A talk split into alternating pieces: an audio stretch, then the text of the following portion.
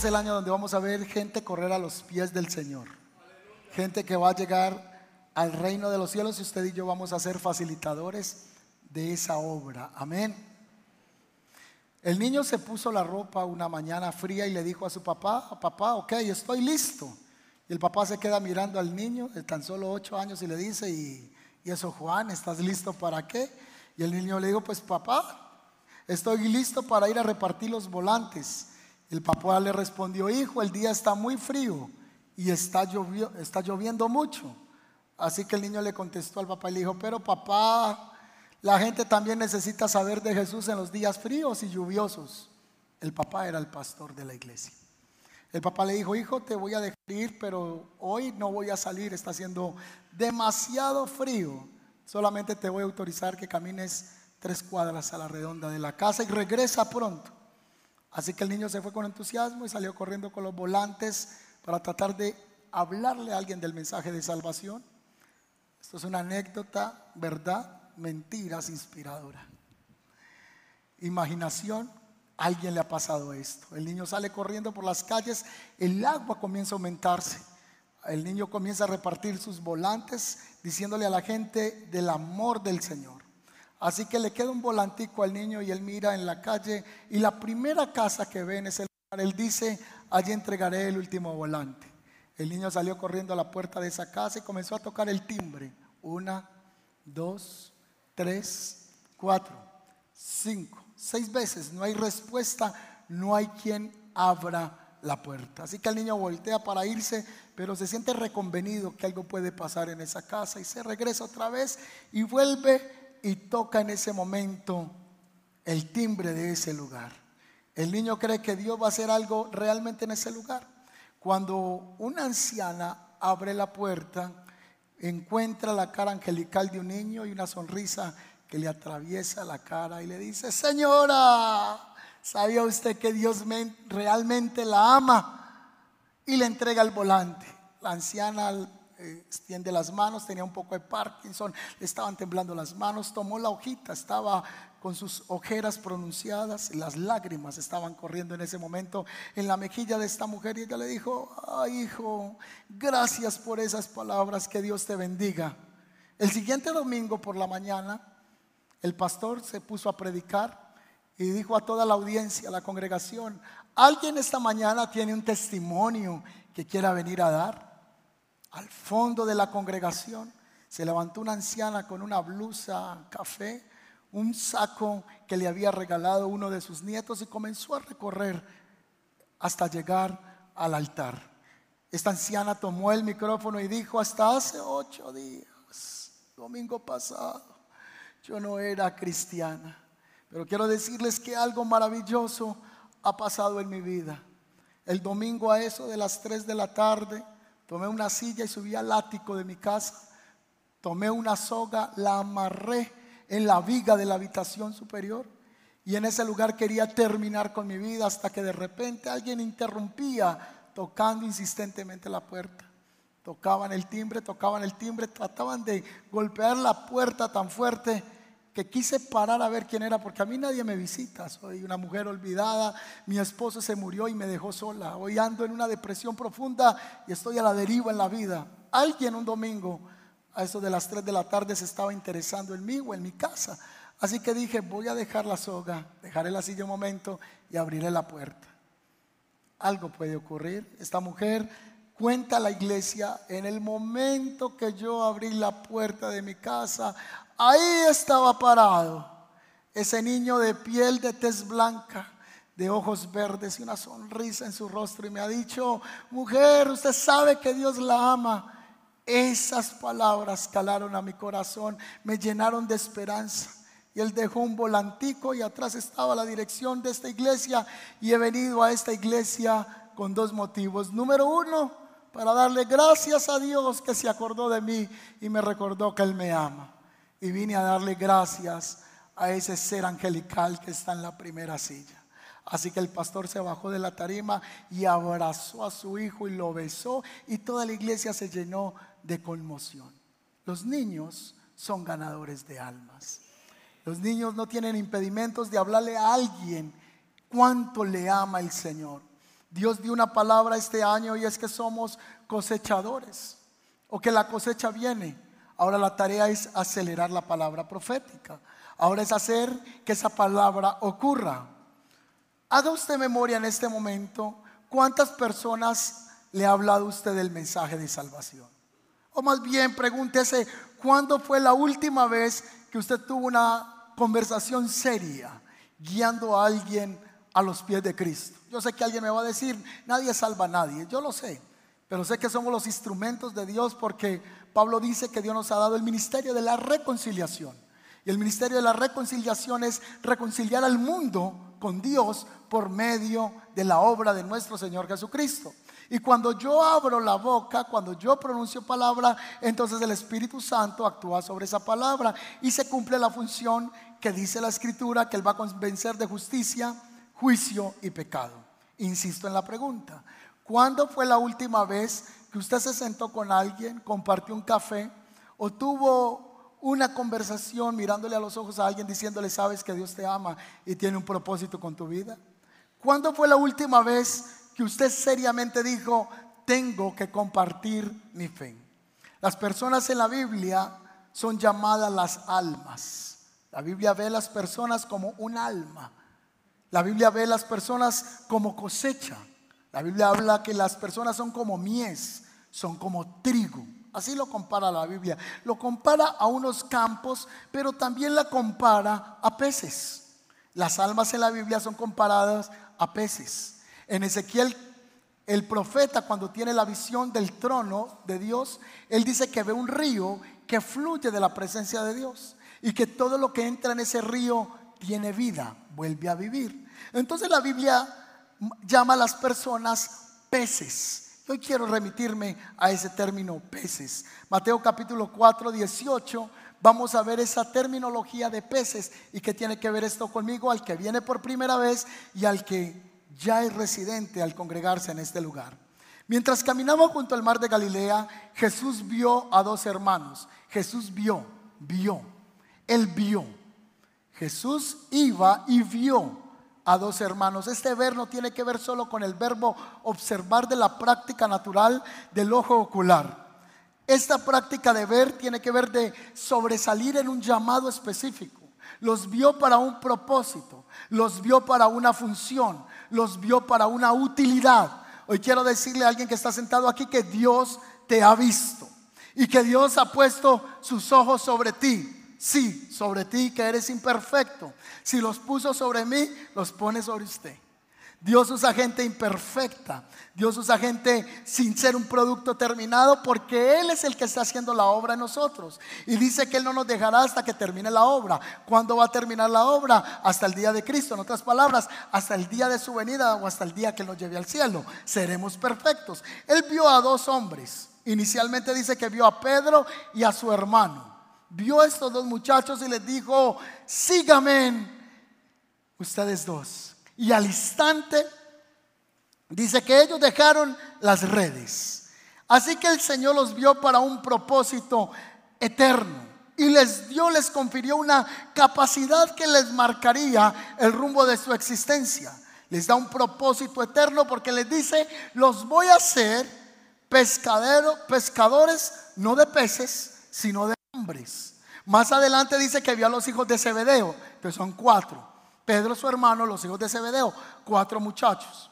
Les dice, sígame. Pongámonos en el contexto. Él es un pescador, no un carpintero, no un pescador. Jesús es carpintero. ¿Cómo va y le dice a alguien que tiene una dependencia financiera y una capacidad laboral diferente a la de él? Sígame para que ellos tengan fe en él. Esto tiene que ser algo divino, porque un carpintero no le va a decir a alguien deje su trabajo y sígame y inmediatamente la persona lo haga. Otra cosa que yo no entiendo ahí el pasaje, cómo ellos lograron relacionar ese término, síganme y lo voy a hacer pescadores de hombres, porque todavía no se conocía el mensaje de la buena nueva, porque la buena nueva era Jesús. Entonces él como les dice, los voy a hacer pescadores de hombres. Lo que hubo fue revelación y potencia en ese llamado, para que ellos reaccionaran al llamado del Padre. Lo que hizo que usted y yo sigamos al Señor fue la potencia del, Espíritu del Señor que atrajo nuestras almas a Él. ¿Cuántos dicen amén a eso? Nos atrae, nos atrae a Él. Así que les dio un propósito. Los escogió para que pescaran ahora hombres, pero para que fueran testigos de algo que iba a ocurrir. Él les dijo, los voy a hacer testigos de mi muerte y de mi resurrección. Eso está en el Evangelio Lucas 24, 46 al 48, dice la escritura. Y les dijo, así está escrito, y es necesario que el Cristo padeciera y resucitara. Padecer, resucitar. Muerte, resurrección de, entre los muertos. Va a resucitar al tercer día Verso 47. Y que se predique su nombre del arrepentimiento y del perdón de los pecados en todas las familias, en todas las naciones, comenzando desde Jerusalén, y vosotros seréis mis testigos. Así que el llamado de los doce apóstoles está radicado en que sean testigos de algo que va a pasar. Que alguien termine contando la historia, el suceso que ellos sean conocedores de algo que ocurre en el lapso de la historia humana y que eso no quede en el aire. Sabemos que otros historiadores lo iban a registrar como Josefo, que era un historiador judío, que lo iba a registrar otro historiador como Tácito, historiador romano, pero que él iba a tener gente cercana a él y eso se convertirían en testigos oculares, gente que caminó con él. Por eso luego en otra de las cartas uno de los apóstoles dicen lo que hemos visto con nuestros propios ojos y lo palpante a nuestras manos. Él los llamó para darles un propósito. Cuando venimos a los pies del Señor, Él nos da la vida eterna, pero hemos venido por Él y a Él con un propósito divino desde antes de la fundación del mundo. Según Efesios capítulo 1 dice que nuestra elección fue antes de la fundación del mundo. ¿Cuál fue la respuesta a ese llamado? Al instante dejaron las redes. ¿Cuáles son las redes que nos impiden seguir a Jesús? Y no me malinterprete. No se vaya a ir el lunes a renunciar a la empresa y diga, estoy dejando las redes para seguir a Jesús. Quizá aquí hay muchos que están sentados que tienen un llamado pastoral. Gente que está aquí que Dios va a tener en la obra, dedicado al 100% a la obra. Ellos dejaron las redes, pero transversal a nuestras vidas las redes pueden ser los afanes de la vida. El servirle al Señor se puede traducir a una relación que está sobreponiéndose por encima de los intereses del reino.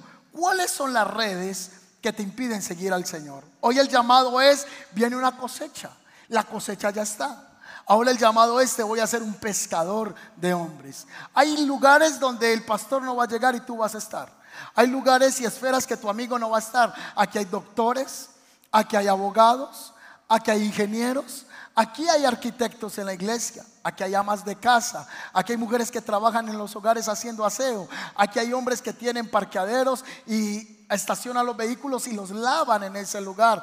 Aquí hay gente que está en esferas de modelaje, aquí hay gente que está en esferas de actuación, hay gente aquí que es buena cantando. Donde Dios te ponga, tú vas a ser un ganador de almas y vas a lanzar la red. Amén. Eso es lo que le está diciendo a sus discípulos. La pregunta aquí es, ¿a mí qué me importa ganar almas? ¿Qué tiene que ver eso conmigo? Primero que yo no le voy a hablar a nadie del Señor si primero no soy bañado por el amor del Padre. Yo no le voy a hablar a alguien de Dios, no voy a dedicar mi vida porque es que esto es sobrenatural. El tenerle amor a alguien que no es tu primo, tu hermano, ni tu nieto, no es nada tuyo. Pero Dios pone un amor que tú ames gente que tú no conociste. Se cumple la palabra de Isaías, llamarás a gente que tú no conocías. Te voy a poner un amor por aquellos que nunca habías relacionado. Entonces tiene que venir un amor del Señor sobre nosotros. ¿Quién saca tiempo una tarde de cansancio para irse a sentar con alguien a hablarle de Jesús? Alguien que ama las almas. Entonces, si no hay amor por las almas, no hay recolección de cosecha. Si no hay amor por las almas, no hay peces que se suman a la red del reino de los cielos. ¿Cuántos están conmigo? Ahora, otra razón por la que yo debo ser un ganador de almas es porque el valor de un alma es incalculable. El valor de un alma no tiene precio.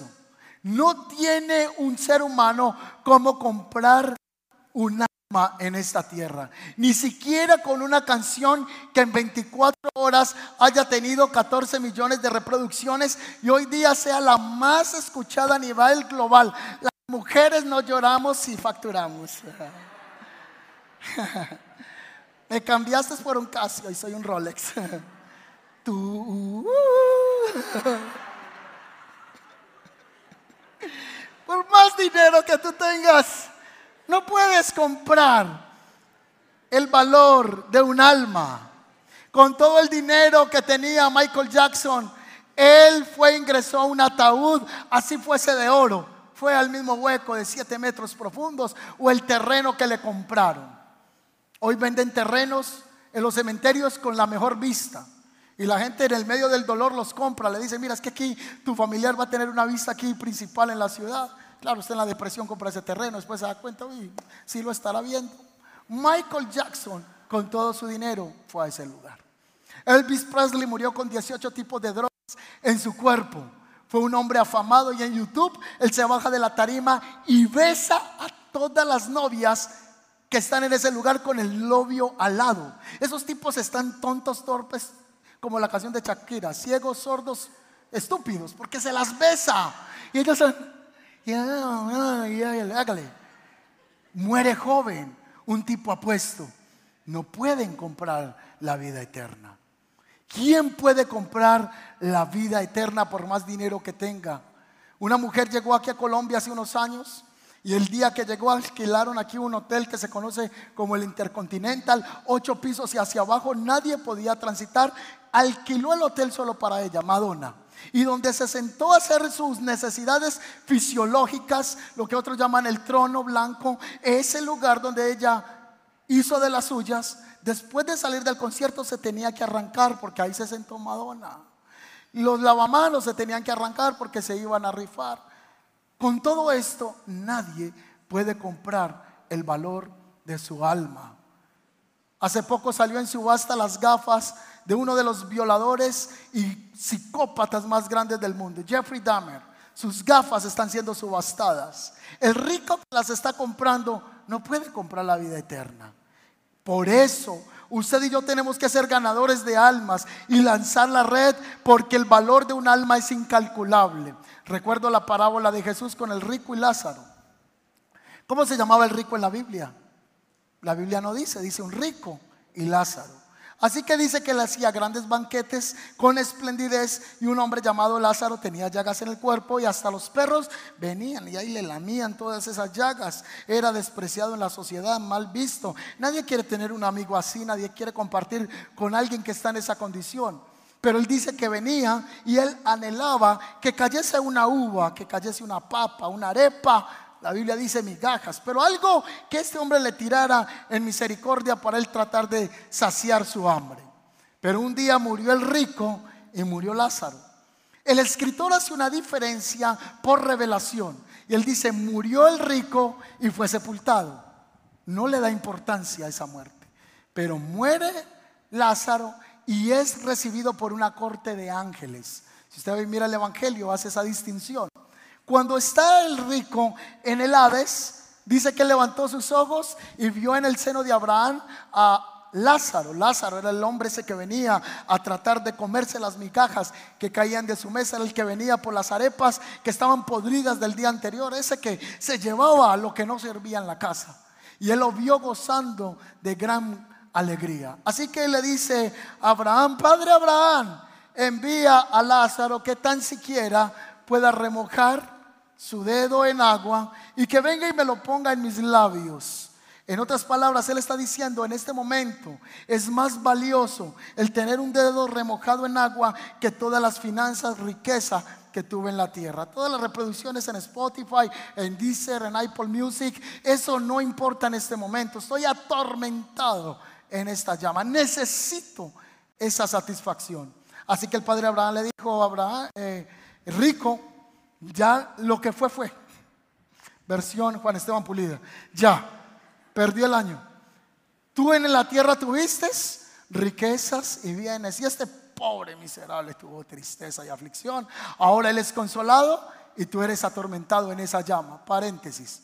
No porque tú estés pasando por un momento de pobreza o de prueba, significa que el diablo te arrasó significa que estás en las manos del diablo. O que un religioso te diga tienes un espíritu de ruina o eres un miserable. O escuchas que la gente te dice si eres cristiano porque estás pasando por ese momento difícil económico. Vemos un hombre que tenía una dificultad económica, pero que en su muerte estaba en paz con Dios. Vemos un hombre rico que lo tenía todo, pero en su muerte lo pierde todo. Así que la escritura sigue narrándonos que este hombre reconviene o trata de convencer a Abraham que envíe gente a la tierra para que le predique a su familia y que ellos no se vengan al lugar de perdición, al Hades. Así que le dice, no, ya nadie puede ir a predicar. Aún si un muerto se levanta, como me lo estás pidiendo, que haya un muerto que se levante entre ellos, ni siquiera la gente va a creer así. Hace unos años en YouTube se quedó el registro, un hombre tiene una puñalada en el ventrículo izquierdo del corazón, lo llevan al hospital en Bogotá específicamente, le hacen reanimación 45 minutos, el dictamen es que está muerto por ese tiempo. Lo meten en el lugar donde van todos los cuerpos, donde las almas han sido desincorporadas, ya, ya se han ido del cuerpo.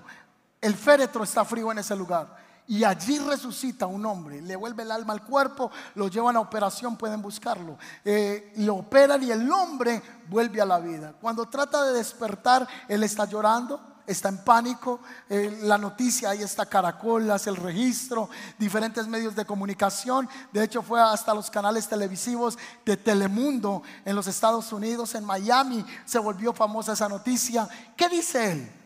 Él dice, no iba a una iglesia, no era cristiano. Él dice que estuvo en el infierno.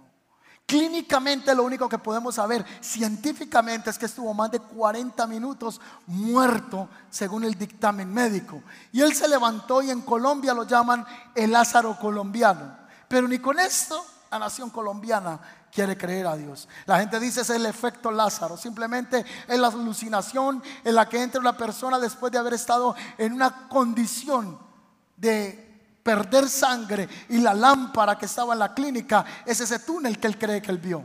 O son ideas de la mente. Ni con esto la gente cree en Dios. Así que ahí está el rico diciéndole, por favor. Y le dijo, no, rico, tus familiares, tus hermanos y tus padres a la ley y a Moisés tienen.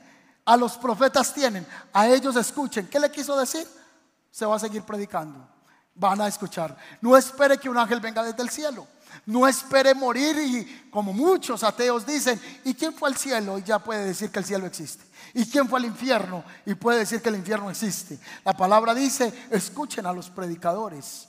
Y el que crea en el Evangelio va a encontrar la vida eterna. Así que este hombre rico no tuvo oportunidad de volver a la tierra y hasta el día de hoy ese hombre está en el lugar de perdición.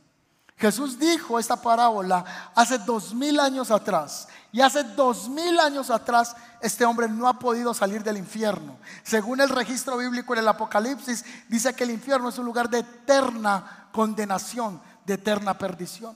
Quizá luego después de que el Mesías resucitó, descendió a los infiernos, quizá encontró esa salvación, sería otro tema.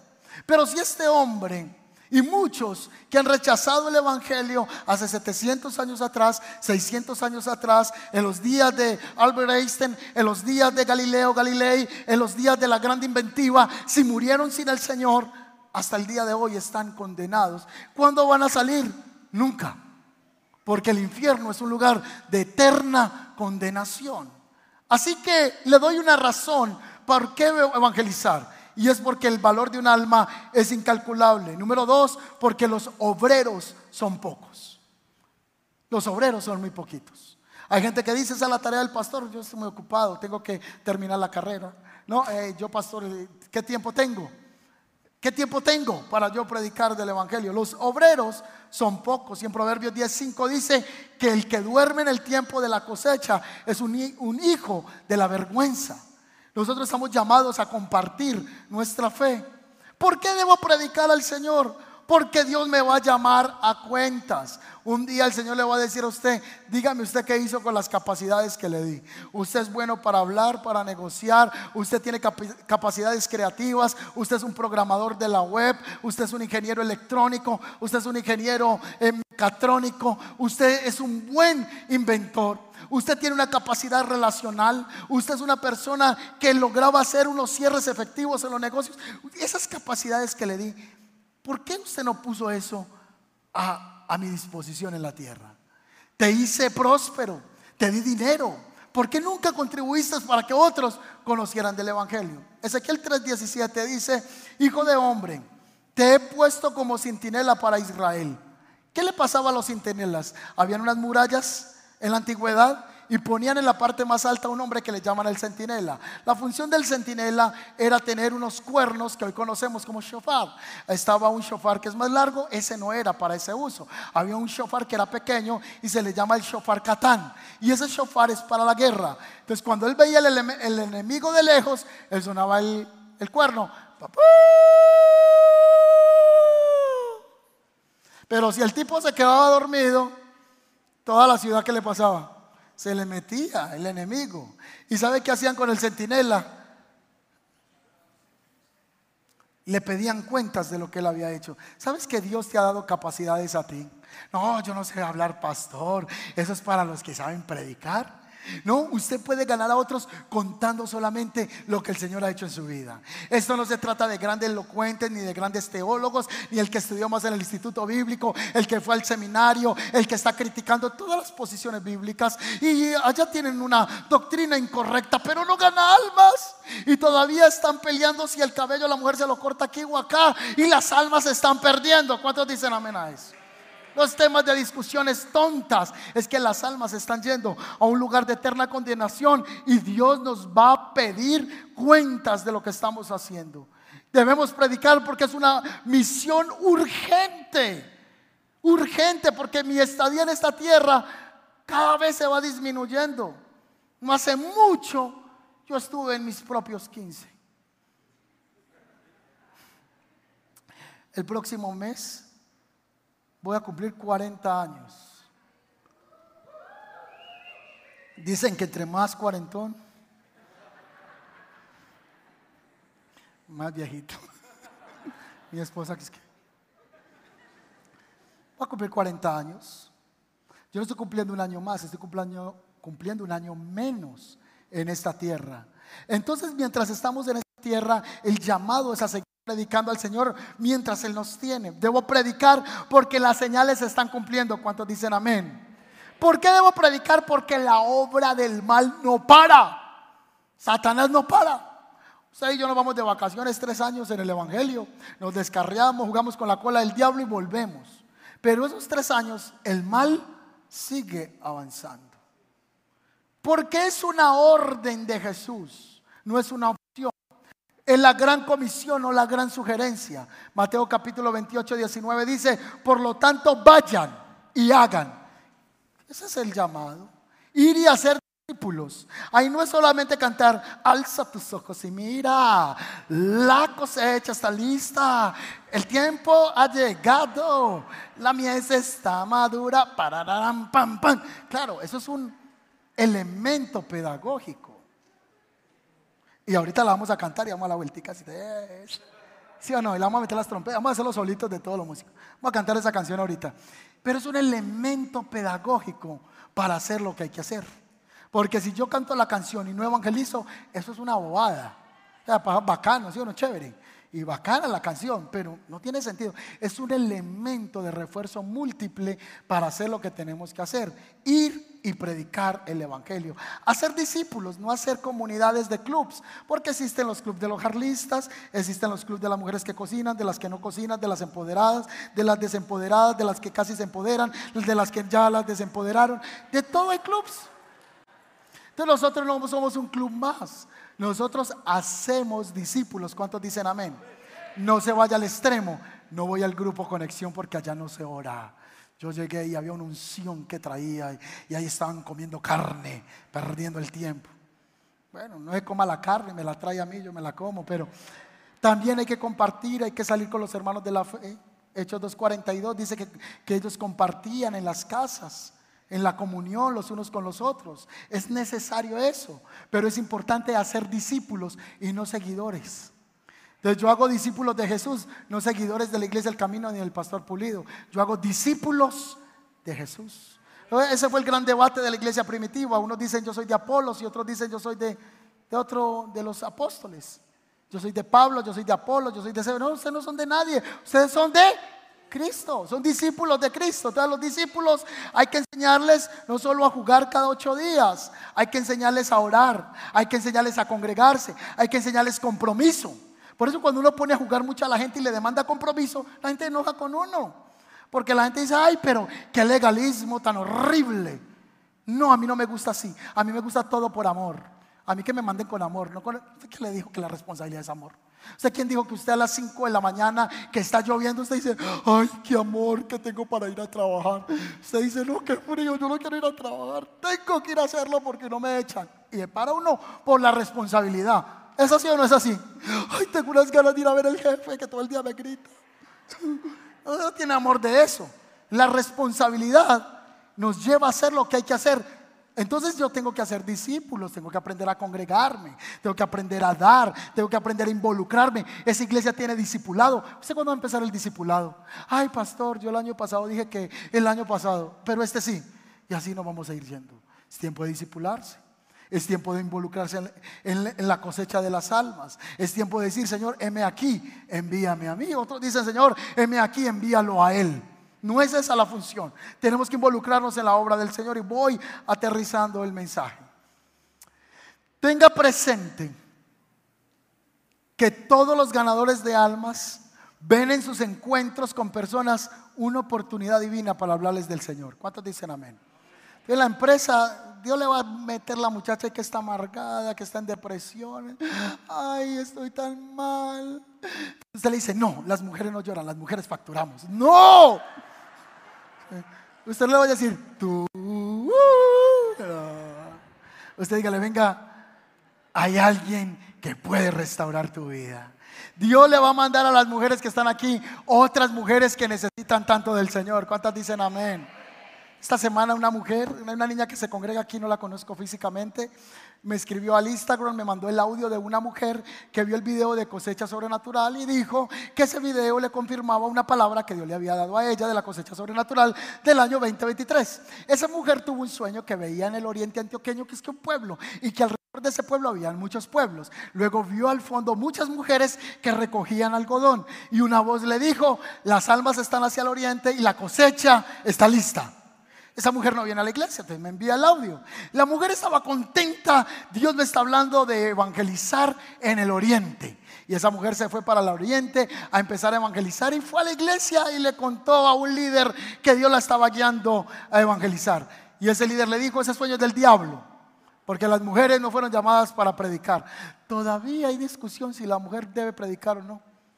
Cuando las almas están perdiendo. En la iglesia El Camino creemos en el ministerio de las mujeres. Creemos que Dios usa a las mujeres para enseñar, predicar, sanar a los enfermos y echar fuera a los demonios. ¿Cuántas mujeres aquí dicen amén a eso?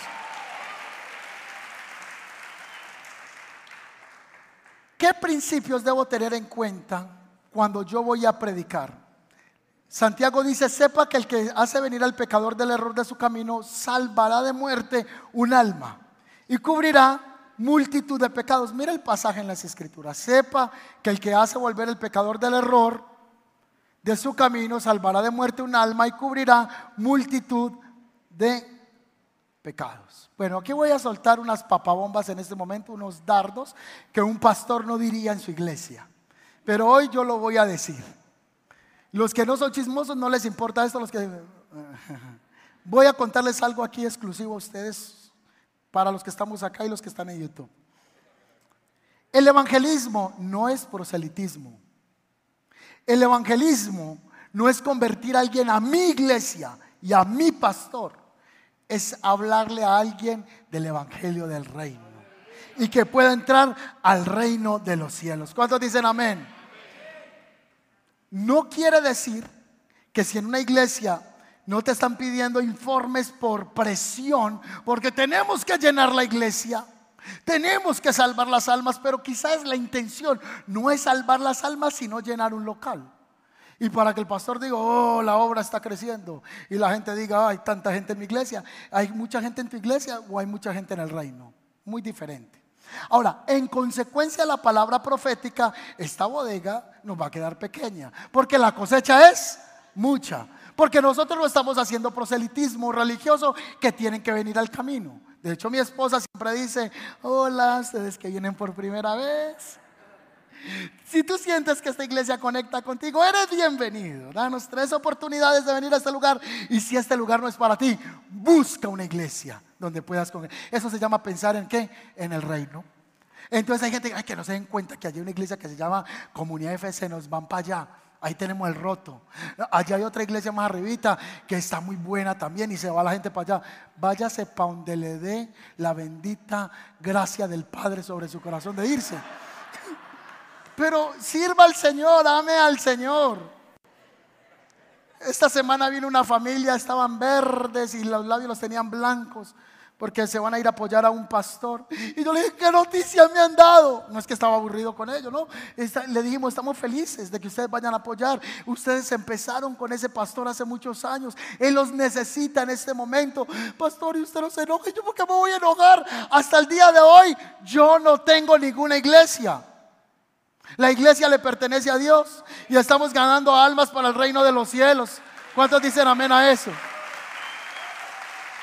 Si usted viene a esta iglesia y no le gusta, venga, lo ubicamos en comunidad de fe. Hay una iglesia buenísima, es el doble de esta de grande.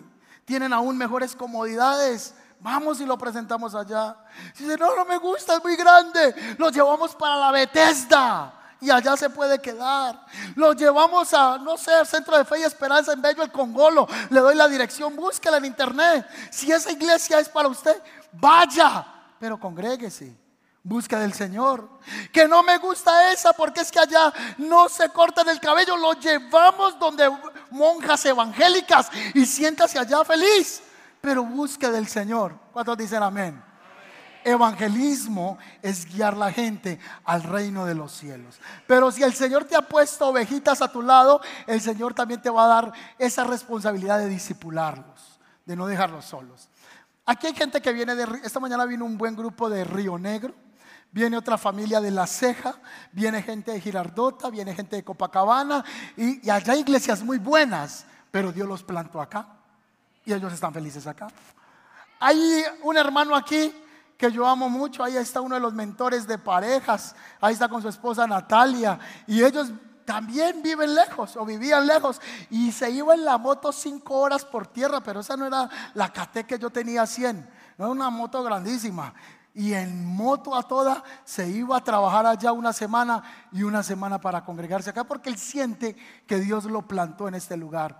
Si usted siente que Dios lo plantó en este lugar, bienvenido y póngase la, camisa de cosechador y de ganador de almas porque este es el año de alcanzar a otros para el reino de los cielos. Amén.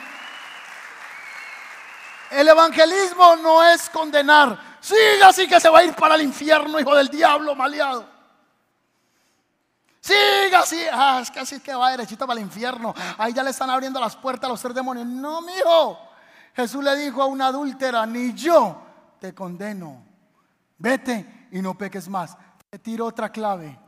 El Hijo de Dios vino a salvar lo que se había perdido.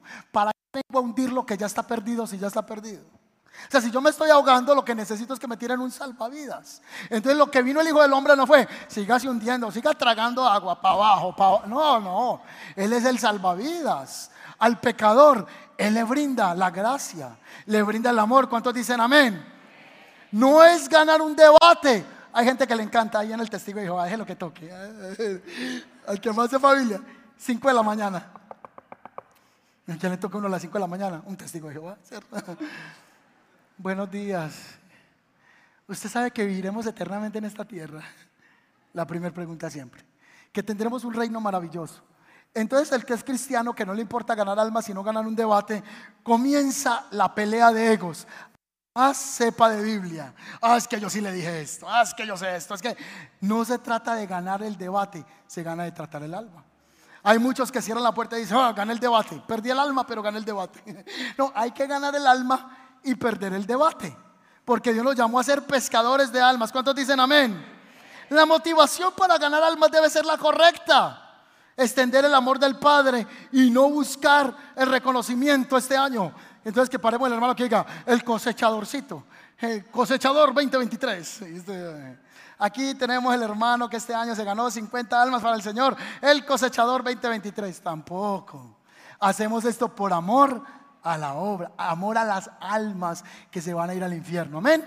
Entonces la motivación debe ser la correcta, no buscar reconocimiento o pago. Me recuerdo que una vez vino una pareja a la iglesia, nos reunimos y me dijeron, pastor, es que yo he sido ministro y vi que a la entrada de la iglesia hay una ruedita que dice más hombre. ¿Esa es la red de hombres? Yo sí, esa es la red de hombres. ¿Quién está liderando a los hombres? Y bueno, Dios te trajo. Puedes empezar. Así que viene la pareja. Nos sentamos a conversar, a diseñar un plan de trabajo. Después de hablar dos horas, bendito sea el Señor, me hace el cierre efectivo la esposa. Él la mandó a ella, él no habló. Y digo, bueno, pastor, pero tú sabes que llevaban un mes en la iglesia. Y me dijo, pastor, tú sabes pues que mi esposo va a estar aquí eh, con los hombres y entonces lo mínimo con lo que empezamos ya es un salario mínimo y prestaciones. Y yo le dije, bueno, de todas maneras te estaremos llamando. Porque la motivación es primero servirle al Señor y Dios nos va ubicando donde nos deba ubicar. ¿Cuántos dicen amén a eso? Un corazón generoso para la evangelización. Termino con esto. Ya terminé acá. tengo un corazón generoso para la evangelización. Voy a hacer lo que hice esta mañana. Me bajé la tarima y me acerqué a las personas y les dije, ¿cuántos creen que Dios necesita plata? No, pero sin miedo, porque les tengo intimidados. ¿Cuántos creen que Dios necesita plata? Que Dios es el dueño del oro y la plata, entonces ¿para qué plata? Dios no necesita plata. ¿Cuántos creen que el, el, Evangelio tiene un costo alguno? ¿Cuántos creen? Sí, la Biblia no dice que den de gracia lo que recibieron de gracia, entonces ¿por qué cobra? Póngale cuidado lo que les voy a decir. En la tarea de la evangelización, Dios va a tocar nuestras finanzas y tenemos que ser generosos con la obra de Dios. ¿Sabía usted un secreto que en la silla que está una alga reposada alguien donó para comprarla. Y usted, ay, qué silla tan buena. Cada sillita de esa zona, 300 mil pesos, ahorita sale a multiplicar afuera. A 300 mil pesos mínimo. Que la pantalla alguien donó para que esa pantalla esté ahí y podamos leer los textos bíblicos. Una pantalla ahí de 100 millones de pesos ahí, ¿sí? Que aquí se paga riendo, que ese sonido lo trajimos de Alemania, que hay ahí unos instrumentos, que aquí cada mes hay que pagar eh, el arriendo, todos los que entran al baño y lo vacian. Hay que ser prácticos y no ser tan místicos. Usted entra y vacea, se echa jaboncito las manos, se seca las manos. ¿Sabía que eso vale dinero? ¿Y por qué piden ofrenda en la iglesia? Es que ese pastor se está enriqueciendo. Es más, usted en la empresa le dicen, siga leyendo la plata al pastor y usted no tiene nada. ¿Sí cuánto le han dicho eso? O cuando lo ven venir le dicen, ahí viene el pastor, uy, pastora, ahí viene el profeta y la burla. ¿Sí o no? Ah, siga llevando la plata al pastor, sígala llevando usted de las prostitutas, sígalo llevando usted al casino, sígalo llevando usted al perico y a la droga, siga usted sirviéndole al mundo. Yo estoy haciendo que la obra del Señor avance. Hace unos años atrás íbamos a empezar la iglesia y le dije a mi esposa, hay un pastor amigo que conocemos desde que yo era un bebé. Y yo quiero que vamos a esa iglesia porque esa iglesia me inspira. Yo creo que me inspiraba porque no había ido. Cuando llegué a ese lugar, el tapete era inmundo. Era la cochinada. Uno hacía así y el polvo era increíble. La gente que traía demonios en su cuerpo, los demonios no entraban porque se asfixiaban. O sea, el polvo era impresionante. los esperamos afuera. Ahí nadie entraba. El polvo era increíble. La batería de la iglesia estaba montada en dos adobes. Usted me dice, pastor, la exageración es pecado. Sí, es pecado. Pero lo que le estoy diciendo es literal. La batería en dos adobes y los platillos estaban rotos. el sonido de la iglesia estaba amarrado con una caulla hasta abajo. No estoy exagerando. Pastor, es que era una comunión, una comunidad necesitada. Ahí habían dos mil personas en ese lugar. Luego fui al baño y cuando llegué al baño habían tres adobes en el piso. Abajo estaba lleno de orines y uno tenía que orinar con una puntería tremenda porque difícil llegar a la taza del inodoro. La puerta estaba recostada contra la pared. Esto parece mentira lo que le estoy diciendo. De ahí yo salí traumado con ese tipo de evangelio. Yo doy a la obra de Dios para que el reino se extienda. Que cuando el trigo que va a llegar a los peces que van a llegar tengan también alegría de saber que la iglesia a la que yo voy es bendecida, que es bonito, que es cómodo. Hay gente que no quiere saber del Evangelio porque dicen que los cristianos son unos arrancados, unos miserables, eh, que no, no somos relevantes, que hacemos las cosas mal hechas, que hacemos las cosas tiradas. La gente no quiere ese tipo de Evangelio. No sé si a alguno le dio pena alguna vez invitar a alguien a su iglesia. O no era porque tuviera pena del Evangelio, da pena de cómo en la iglesia hacían las cosas. Pero hoy día si el pastor se entra con los zapatos rotos, dice, a lo bien miserable que me va a hablar de prosperidad, que prospere el primero y después me habla a mí. Si lo ve con buenos zapatos, está robando toda la plata. Uy, qué pastor tan ladrón. Damos para la obra de Dios. Si usted quiere dar para la obra de Dios, usted va a ver el próximo domingo qué se hacen con las cosas de esta iglesia, qué se ha hecho si hemos avanzado. Llevamos ocho años de haber fundado la iglesia El Camino. Y hoy Dios nos ha permitido pagar renta sin quedarnos un mes debiendo. Hemos pagado los servicios, hemos ayudado personas, lo que hace tu mano derecha que no lo haga la izquierda, pero eso sí lo vamos a publicar para que la gente sepa que se está haciendo la iglesia, cuánta ayuda se lleva sin que muchos se den cuenta. Eso se ha hecho. Hace tres meses entre todos compramos un lote abajo para hacer un parqueadero entre toda esta comunidad. ¿Y dónde está eso? Ahí están las escrituras, ya, ya, ya, ya, ya, las van a entregar. Vamos a hacer algo esta semana y les contamos la noticia el próximo domingo. Y vamos a seguir avanzando. Luego hay que organizar ese parqueadero. Vamos a seguir dando, porque la Biblia dice que Dios honra al dador alegre. Cuando usted llegue a la iglesia y diga, uy, qué tan lindo los muchachos, vea cómo están bien vestidos, son bonitos. Yo quisiera darle una ofrenda al de la gorra. Entonces usted nos llama, pastor, quiero darle una ofrenda al de la gorra para que sea bendecido y se compre una gorra más bonita. El que, no tiene, el que tiene el blue roto, le queremos dar, pastor, un blue para que, compre un blue bueno. Y que yo llegue a la iglesia y yo en este lugar que estoy también me sienta feliz de mi iglesia. Y que cuando la gente venga aquí diga, Aquí se respira el reino de Dios. Se respira la bendición. ¿Cuántos dicen amén a eso? Ganadores de almas. Y vamos a preparar este lugar para que sea. Yo les quiero contar que en este momento ya deben de ser las 2 de la tarde y me excuso porque el problema no fue mío. Hubo una falla técnica y empezamos el servicio más tarde. Vamos a cerrar aquí. Javier, bienvenido. Viene con su esposa y por primera vez. Bienvenido y bienvenidos a todos los que vienen por primera vez. ¿Cuántos quieren asumir el reto de ser ganadores de almas? Que otros conozcan del Señor. Esta me levanto y me doy la triste noticia de un Audi que volteó en una curva ahí en el sector de los conquistadores. Se encontró un agua y una inundación Supongo que el carro tuvo un problema eléctrico, otros dicen que era blindado, no hubo manera. Al final murieron dos personas ahogadas. Solo Dios sabe si ellos se pusieron de acuerdo con el Señor. Nadie sabe eso, solo lo sabe el Señor. Nadie puede juzgar sobre eso. No somos jueces de nadie. Pero esta mañana murieron dos muchachos o dos personas que, qué muerte, ¿quién se va a imaginar que al voltear una curva va a encontrarse un lago y va a quedar ahí sumergido el agua? Si usted tuviera una información, Miguel, muy importante y muy sensible, y usted sabe que en la esquina hay un hombre que está violando a otros hombres, ¿usted le diría a otro hombre eso? Que lo están robando o que es violador de mujeres. Nosotros tenemos una información sensible, tenemos una información de alta prioridad que debe ser compartida con otros. Es que si alguien se muere en esta vida sin haberle rendido su vida a Jesucristo, pasará en lugar de eterna condenación. No tenga vergüenza de hablar del Evangelio. Hable en la empresa, que la gente sepa que usted teme al Señor. Invite a sus amigos a su iglesia, invite a sus amigos a conocer del Señor.